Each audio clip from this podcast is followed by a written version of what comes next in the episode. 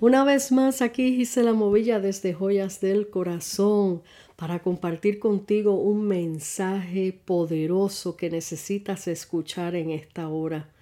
Este mensaje lleva por título De barro a vasijas sin dejar de ser barro. Lo repito, de barro a vasijas sin dejar de ser barro. Y voy a leerles para comenzar dos textos bíblicos que uno está en Génesis 2, versículo 7, que dice, Entonces Jehová Dios formó al hombre del polvo de la tierra y sopló en su nariz aliento de vida, y fue el hombre un ser viviente. En Efesios 2.10 dice, Porque somos hechura suya, creados en Cristo Jesús para buenas obras, las cuales Dios preparó de antemano para que anduviésemos en ellas. Desde el comienzo de la creación podemos ver a nuestro Creador trabajando la materia prima, el polvo, el lodo, el barro. Claramente habla en Génesis que hizo al hombre del polvo. Nos formó con propósitos para buenas obras, para su gloria. Si recordamos a Jesús sanando a aquel ciego de nacimiento que habla en Juan 9, versículo 1 al 7, que dice que aquí dice Jesús utilizó su saliva en el lodo y luego le untó en los ojos. Y, y la pregunta que se hacían los discípulos era, ¿quién fue que pecó? ¿Él o sus padres? Esa era la pregunta al ver este cieguito. Y Jesús les dice, ninguno, sino que para las obras de para que las obras de Dios se manifiesten en él. Aquí vemos que dentro de todo Dios trae un plan perfecto y hace las cosas con propósitos. Jesús utilizó la materia, la materia, perdón, la materia prima para que se, para que, eh, ay, perdón, Jesús usó la materia prima con que se hizo al hombre para completar en el ciego lo que le faltaba, que era su vista. Así es que en este mensaje vamos a ver cómo Dios trabaja en nosotros utilizando esta ilustración del barro. Y presta mucha atención, toma notas si es posible, busca tu Biblia y sigue, eh, sígueme con, a través de la palabra. Amén. Y vamos a comenzar hablando un poquito acerca del barro. Y en Jeremías 18, versículo 1 al 6, dice así, palabra de Jehová que vino a Jeremías diciendo, levántate y vete a casa del alfarero. Y he aquí que eh, y aquí él trabaja sobre la rueda. Y descendí a la casa del alfarero y he aquí que el que trabaja sobre la rueda. Y la vasija de barro que él hacía se echó a perder en su mano. Y volvió y la hizo otra vasija según le pareció mejor hacerla. Entonces vino a mí palabra de Jehová diciendo, ¿no podré yo hacer de vosotros como este alfarero, oh casa de Israel? Dice Jehová, He aquí como el barro en la mano del alfarero, así sois vosotros en mi mano, oh casa de Israel. Dios no tiene ningún problema en hacer las cosas nuevas cuando se echan a perder. Es, Él es el experto haciendo las cosas nuevas. Si notan en el versículo 4 cuando dice que la vasija se echó a perder en las manos del alfarero, no fue porque el alfarero no sabía lo que hacía, sino que el barro hace resistencia ante el proceso de moldeo. Hay cuatro pasos que un alfarero utiliza para hacer una vasija y presta mucha atención. Primero, pone el barro en el centro de la rueda para balancearla dándole pequeños golpes para que el barro se relaje o descanse. Si el barro se desequilibra, el alfarero tiene que volver a empezar. Es por eso que se asemeja a nuestros procesos que parecen interminables y nos preguntamos ¿Hasta cuándo, Señor? Quizás haya desequilibrio en nuestra voluntad.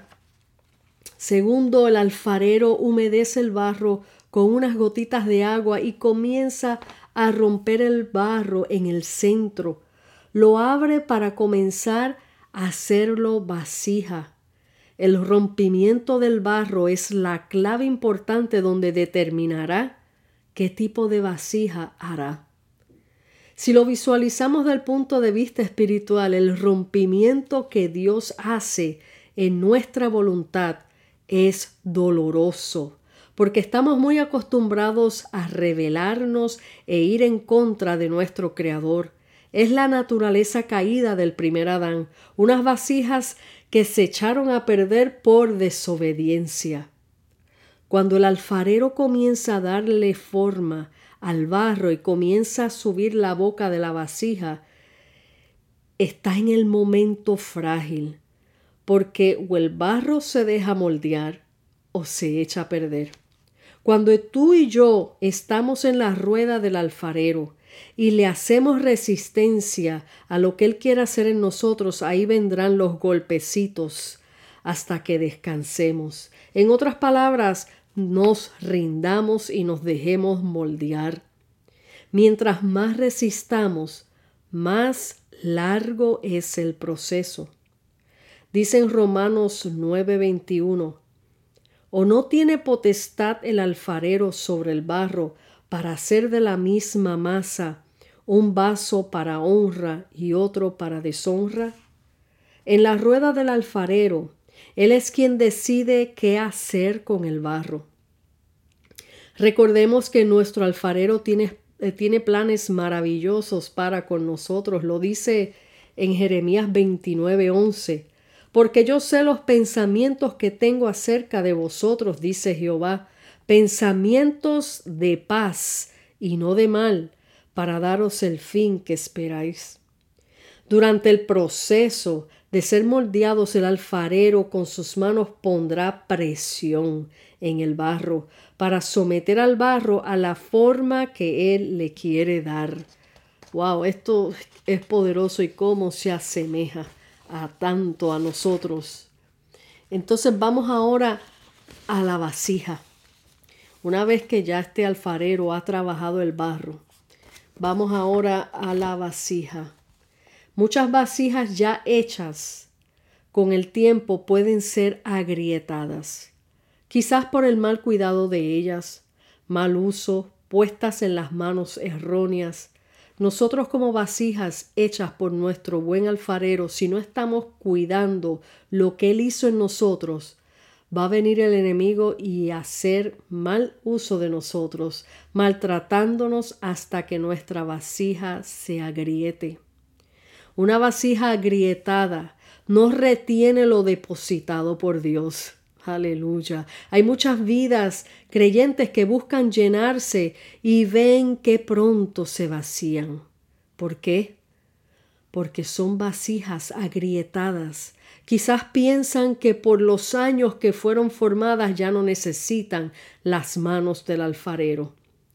Todo lo que le permitas al enemigo hacer en tu vida, eso es una grieta en tu vasija porque Él vino a matar, a robar y a destruir. Su plan es siempre robarte, robarte el gozo del Señor, robarte la paz, robarte la fe. Todo lo que Jesús, nuestro alfarero, quiere depositar en nosotros, mientras nuestras vasijas estén agrietadas, nos vamos vaciando fácilmente.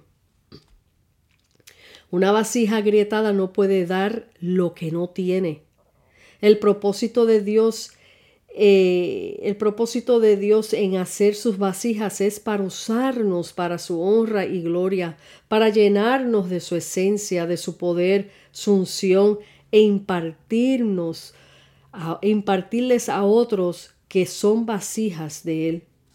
Dice en 2 de Corintios 4, 7, pero tenemos este tesoro en vasos de barro para que la excelencia del poder sea de Dios y no de nosotros. Él nos, hizo, Él nos hizo vasijas, todas diferentes, pero importantes para Él. todas diferentes, pero seguimos siendo barro. Dependemos de nuestro alfarero. Hoy Dios nuestro alfarero nos escogió. Siendo una masa de barro resistente, nos formó en vasijas preciosas para su gloria. Pero siempre recordemos que seguimos siendo barro. El barro no puede decirle al alfarero cómo formarnos. Romanos 9:20 dice, Mas antes, oh hombres, ¿quién eres tú para que alterques con Dios? Dirá el, dirá el vaso de barro al que lo formó, ¿por qué me haces así?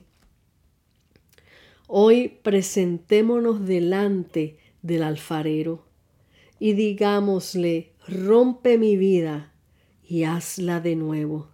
Yo quiero ser una vasija de honra. Lléname y que siga fluyendo tu presencia en mí, que mi vasija no se agriete jamás y no me vacíe de tu esencia, de tu presencia. Reconozco que soy barro. Moldéame a tu imagen, Señor. Este es el breve mensaje que te dejo en esta hora, de barro a vasijas, pero no olvides que sigues siendo barro. Dios te bendiga, Dios te guarde. Aquí te deja tu hermana en Cristo y amiga Gisela Movilla desde Joyas del Corazón. Hasta la próxima.